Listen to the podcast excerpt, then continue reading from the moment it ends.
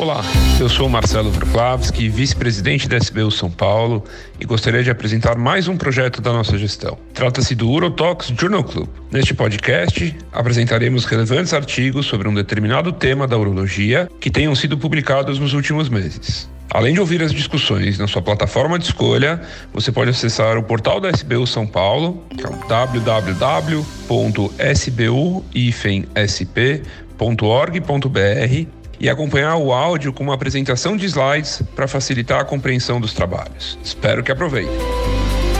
Nesse primeiro Urotalks Journal Club, nós conversaremos sobre exames de imagem em câncer de próstata. Selecionamos colegas extremamente experientes que vão conversar sobre distintos cenários e gostaria de apresentar aqui os participantes desse nosso podcast. Em primeiro lugar, o professor Dr. André Meirelles, que é doutor pela Universidade de São Paulo e chefe do serviço de urologia da PUCAMP. Uh, o Dr. André vai falar para a gente sobre o uso da ressonância magnética durante o segmento de pacientes em vigilância ativa. Em seguida, nós teremos o Dr. Cristiano Link Pazeto. O Cris é assistente e pesquisador da disciplina de urologia da Faculdade de Medicina do ABC, fellow de urologia pela Faculdade de Medicina do ABC e pelo Instituto Monsurri. O Cris vai falar para a gente sobre o uso do PET com PSMA para estadiamento primário de pacientes com câncer de próstata de alto risco.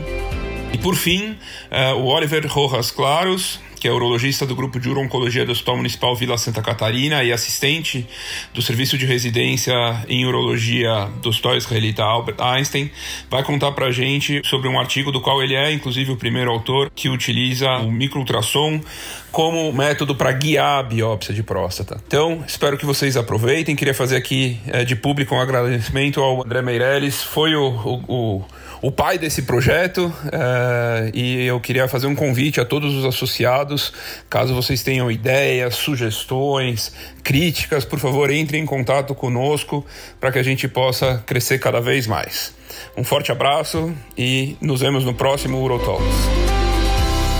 Inicialmente, eu gostaria de agradecer o convite da SBU São Paulo para apresentar nesse novo participar desse novo projeto que é o Journal Club Urotalks. Coube a mim falar sobre este artigo, um artigo que ainda não foi, foi aceito para publicação, mas ainda não publicado, no European Urology. É um artigo cujo principal autor é o Lawrence Klotz, e todos os outros demais autores também são canadenses. Traduzindo o título do trabalho, seria é um estudo randomizado comparando a biópsia sistemática versus a biópsia guiada por ressonância magnética em pacientes que estão em vigilância ativa. É um, um, um estudo chamado ASSIST, e essa seria já uma apresentação, uma segunda fase de segmento desses pacientes de dois anos de follow-up após a biópsia. Então, a gente sabe, todos sabem, que a biópsia, o câncer de próstata de baixo risco, hoje é um bom candidato para vigilância ativa. Porém, a preocupação é se esses tumores, o grau de Gleason 1, talvez ele possa ser um pouco mais agressivo do que a gente pensa. Então, a hipótese do trabalho era fazer a ideia de que a biópsia guiada pela ressonância ela identificaria melhor aqueles casos de ZUP maior ou igual a 2. Então, esse trabalho já inicialmente publicado em 2019 é um trabalho prospectivo, randomizado e multicêntrico, cujos pacientes, o pré-requisito para os pacientes entrarem no trabalho era um, um grau de Gleason 1, PSA menor que 10 e um estadio clínico menor ou igual a T2B. Esses pacientes foram acompanhados no período de dezembro de 2011 a dezembro de 2015. Inicialmente foram 296 pacientes que foram cadastrados, mas alguns 23 deles saíram por diferentes razões, por exemplo, alguns recusaram a participar de uma vigilância ativa, outros recusaram a fazer uma nova biópsia. De qualquer forma, foram 273 pacientes randomizados, divididos em dois braços. É, um com 136 pacientes na biópsia sistemática e outro com 137 naqueles que fizeram a biópsia guiada por ressonância. E os resultados depois nessa, nessa primeira biópsia confirmatória foram muito semelhantes. 23% dos pacientes de biópsia sistemática e 21% dos pacientes de biópsia guiada por ressonância, apresentaram uma subida de Gleason. Esse resultado inicial, de uma certa forma, foi um pouco, talvez um pouco frustrante, porque não representa muito a realidade que a gente já, já outros trials, como o Promise Trial e o Precision Trial, já tinham definido e mostrado que existe uma superioridade da biópsia guiada por ressonância, ela é mais sensível em achar tumores significantes. E os próprios autores sugerem que os resultados iniciais ruins talvez representem uma curva de aprendizagem com o sistema de biópsia de fusão que foi utilizado o sistema Artemis. No serviço do, do CLOTS, no Hospital Stony Brook, 33% deles teve uma subida do, do, grau de Gleason. E os outros dois serviços, é, 8% e 10%. Então, são números bem diferentes, é, provavelmente representando essa diferença de experiência com o sistema Artemis de biópsia de fusão. E esse trabalho propriamente dito, que vai ser publicado, ele é uma extensão desse mesmo trabalho. Então, esses pacientes foram acompanhados por mais um ano e existe também alguns pacientes, algumas desistências, alguns pacientes saíram no meio do caminho, mas o fato é que nessa uma segunda biópsia, aí foram 75 pacientes no grupo de biópsia sistemática contra 81 pacientes no grupo que fizeram a biópsia guiada por ressonância. E aí sim, nessa fase, houve uma diferença mais evidente. Então, 13 pacientes do grupo de biópsia guiada por ressonância apresentaram um upgrading no grau de Gleason contra 27% dos pacientes que fizeram biópsia sistemática. É, então, provavelmente, porque a primeira biópsia é, feita por ressonância, ela selecionou melhor os tumores significativos.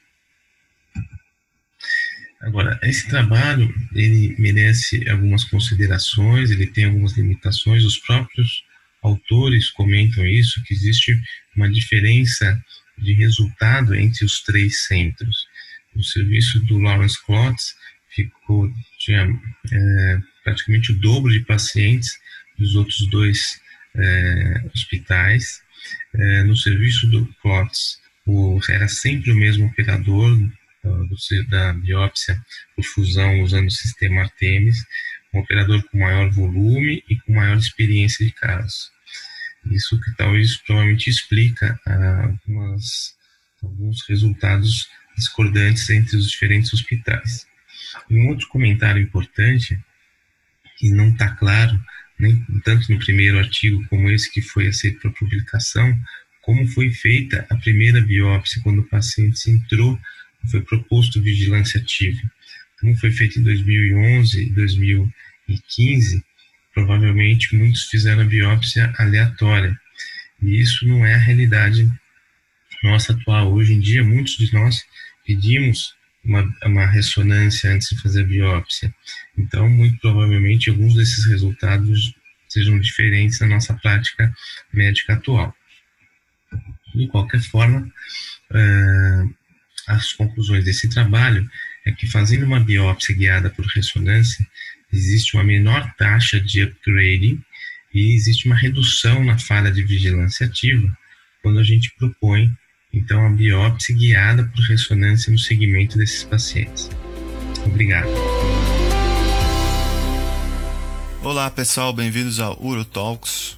Hoje a gente vai falar sobre um estudo do ProPSMA. Eu sou o Cristiano Link Pazeto e agradeço o convite para participar aí desse podcast. Então, o ProPSMA Study é um estudo que foi publicado aí pelo pessoal da Austrália. O primeiro autor é o Michael Hoffman.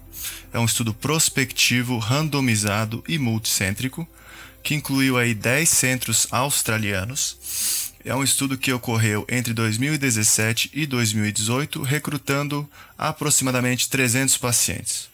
O racional desse estudo é comparar o PSMA com os métodos convencionais de estadiamento nos pacientes de alto risco.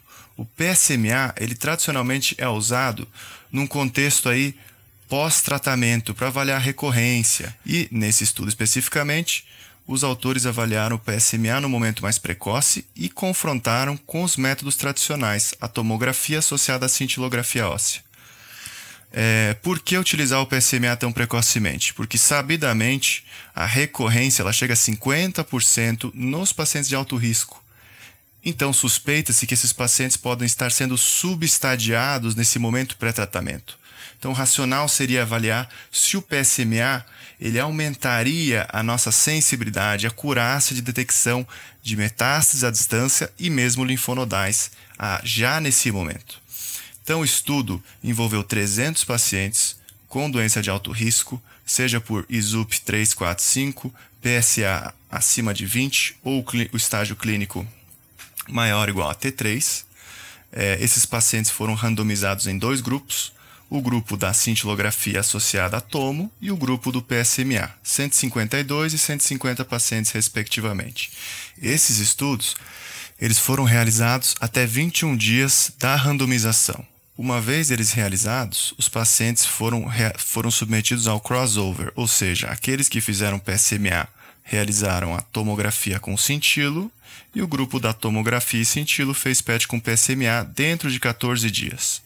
Aí então os pacientes permaneceram em segmento e depois de seis meses, os dados acumulados foram usados como padrão de referência, ou seja, dados sobre imagem, dados clínicos, dados bioquímicos somados foram considerados aí o padrão para considerar o paciente metastático ou não. E eles foram confrontados então com os exames de imagem realizados lá no início do estadiamento a análise primária, né, o objetivo primário foi a comparação da curácia. Então, foi a curácia do PSMA versus a tomografia. Com exceção dos pacientes que já no primeiro exame apresentavam três ou mais metástases, todos os pacientes aí seguiram essa, esse design do estudo. Então, em termos gerais, os 300 pacientes eles apresentavam uma média e uma mediana de 69 anos de idade, um PSMA um PSA médio de 17, é, sendo que 21% o PSA era acima de ou igual a 20, o estadio clínico foi maior ou igual a T3 em 27% dos pacientes e o ISUP grade foi maior que 3 ou igual em 98% dos pacientes. A acurácia ela mostrou então, aqui já falando do resultado, 27% de superioridade para o PSMA, 92 versus 65%, mostrando então superioridade do PSMA no objetivo primário do estudo. O objetivo secundário do estudo ele avaliou aí outros desfechos, entre eles o impacto na mudança de manejo, a influência dos exames de imagem no tratamento, na escolha do tratamento. E o PSMA mostrou superioridade também, mostrando então 28% de impacto contra 15% em relação ao exame convencional. Em relação a resu resultados equivocados ou supostamente equivocados que não puderam ser classificados como metástase, o PSMA mostrou um menor índice desses resultados, com 7% versus 23% para o método convencional. E a radiação? A exposição à radiação também foi avaliada e favoreceu o PSMA com aproximadamente 10 millisieverts de diferença, favorecendo também o PSMA. Em relação ao desfecho dos pacientes, é, aproximadamente 42 pacientes foram submetidos à prostatectomia depois desse estadiamento inicial, 41% à radioterapia e 9% ao bloqueio androgênico. É, a concordância ao CAPA dos leitores, dos avaliadores do PSMA foi considerada alta, 0,87 para metástase linfonodal e 0,88 para metástase à distância. Então, uma boa concordância entre os avaliadores. O artigo acaba discutindo, então, que o PSMA ele parece ter uma melhor acurácia em termos de avaliação linfonodal e metástase e metástase à distância. Nesse momento, considerando pacientes de câncer de próstata de alto risco, ele parece ter uma maior influência na, no manejo, ou principalmente no impacto, na mudança do manejo, menos resultados equivocados e uma menor exposição à radiação nesses pacientes. Uma das limitações do estudo, no entanto, foi o desfecho em termos de sobrevida. Primeiro, porque o estudo ainda não teve esse tempo para esse desfecho. E segundo, e talvez o mais importante, é que, mesmo que os autores esperem mais tempo, não vai ser possível comparar os dois grupos porque todos os pacientes acabaram fazendo PSMA no cenário de estadiamento. É, então, acabou que o design do estudo ele atrapalhou um pouco na questão do, dessa avaliação em termos de benefício é, de sobrevida ou possíveis benefícios aí dos desfechos oncológicos, porque acabou que todos os pacientes tiveram seu estadiamento precoce realizado com o PSMA. Porém, em termos de é, avaliação de acurácia, o estudo parece ser bem importante, ele tem um impacto considerável é, considerando a amostra, considerando todo o design do estudo, que ele foi cuidadosamente realizado e interpretado. Mas, enfim, é, não é possível ainda traduzir uma melhor avaliação precoce dos pacientes, ou seja, a gente não consegue afirmar ainda que uma melhor acurácia de estadiamento pré-tratamento vai se traduzir necessariamente num melhor benefício oncológico, ou num benefício oncológico para esses pacientes.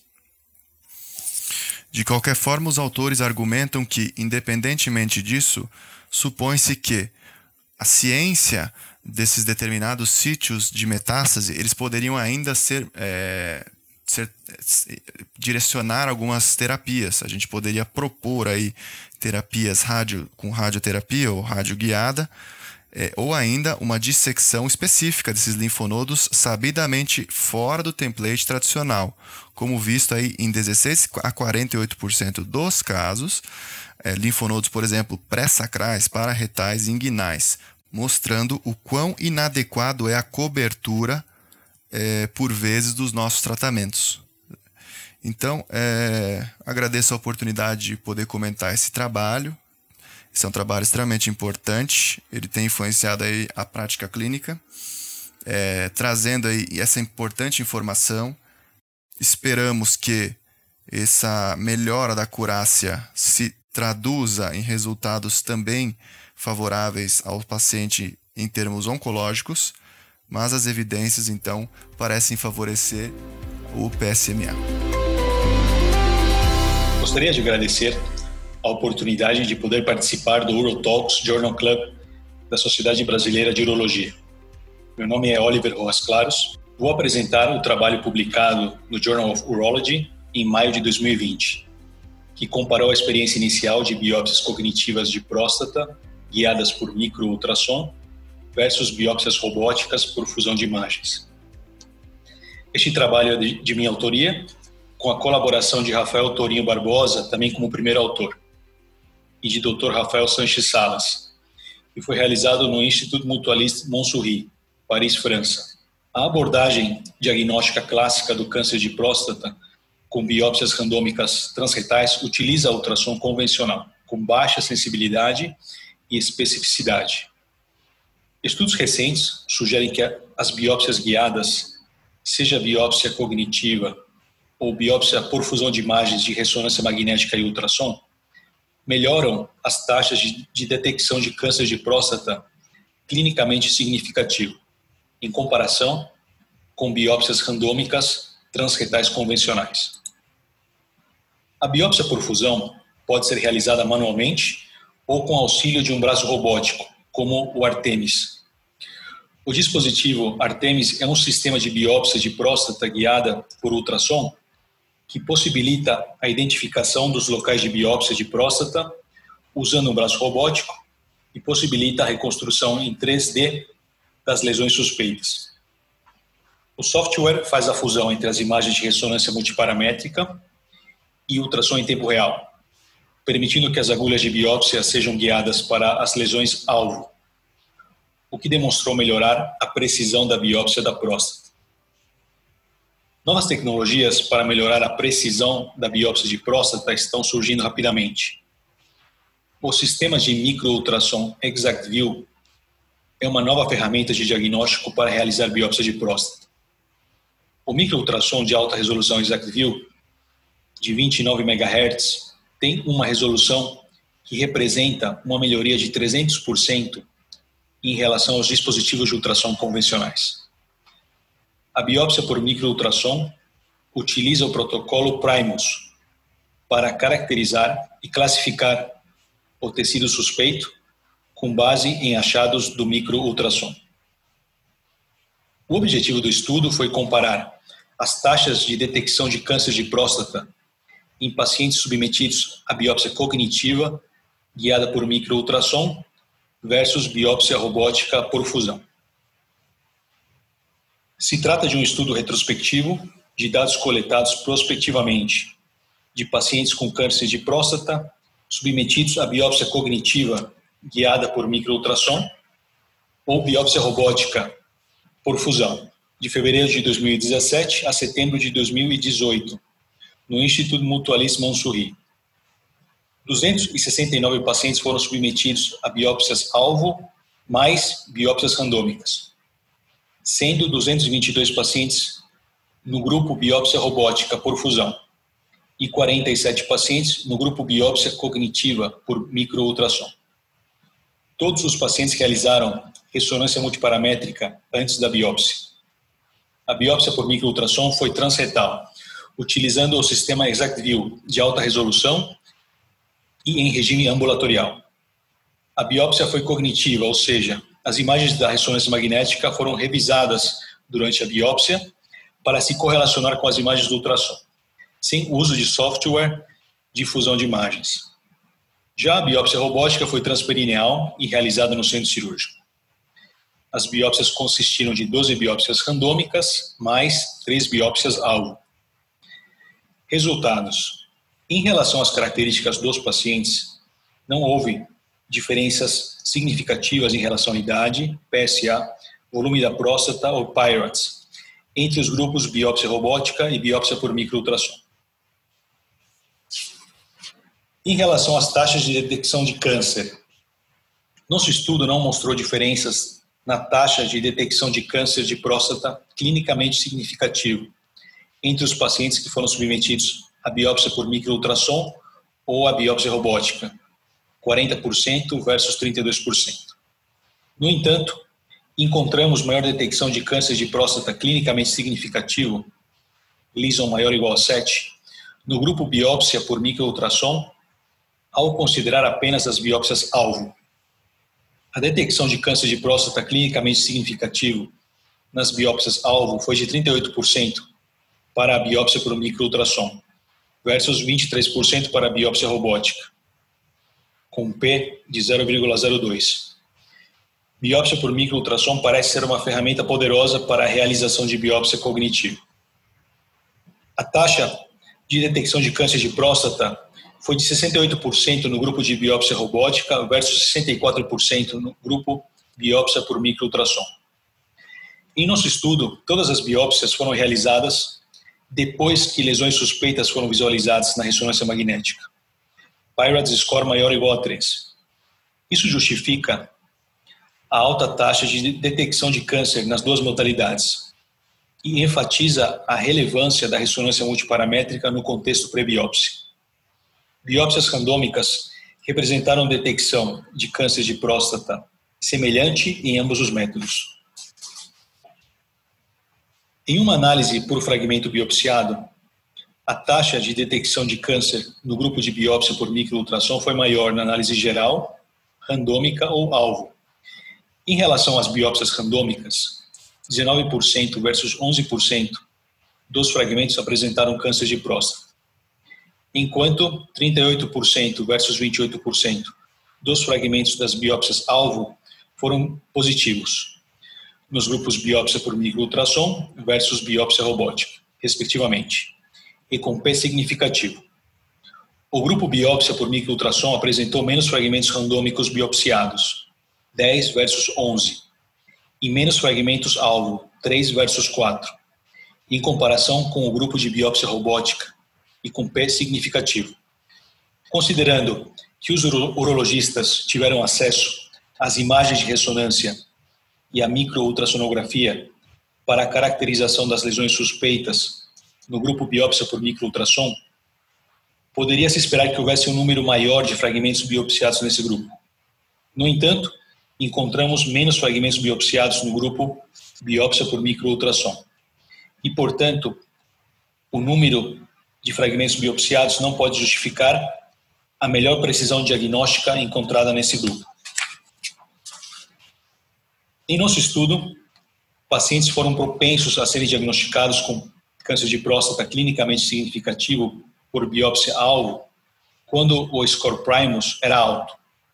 Estudos publicados recentemente confirmaram o microultrassom e a pontuação primus como ferramentas úteis para a detecção de câncer de próstata, com forte correlação com câncer de próstata clinicamente significativo. Uma limitação fundamental deste estudo é que os pacientes não foram randomizados entre os dois grupos. A escolha da modalidade de biópsia se deveu a fatores como preferência do paciente e disponibilidade de sala cirúrgica. Além disso, o grupo de biópsia robótica usou a abordagem transperineal, enquanto o grupo de biópsia de microultrassom usou a transretal. Apresentamos uma análise retrospectiva de duas modalidades diferentes de biópsia de próstata.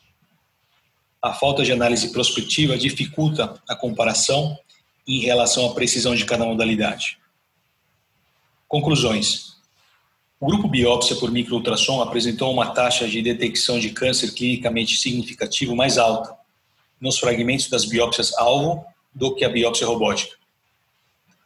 As taxas de detecção de câncer foram comparáveis quando as biópsias randômicas foram incluídas na análise com as biópsias alvo. Os resultados do nosso estudo reafirmam o papel da visualização do microultrassom e da pontuação Primus como ferramentas confiáveis na detecção alvo de câncer de próstata clinicamente significativo. Obrigado.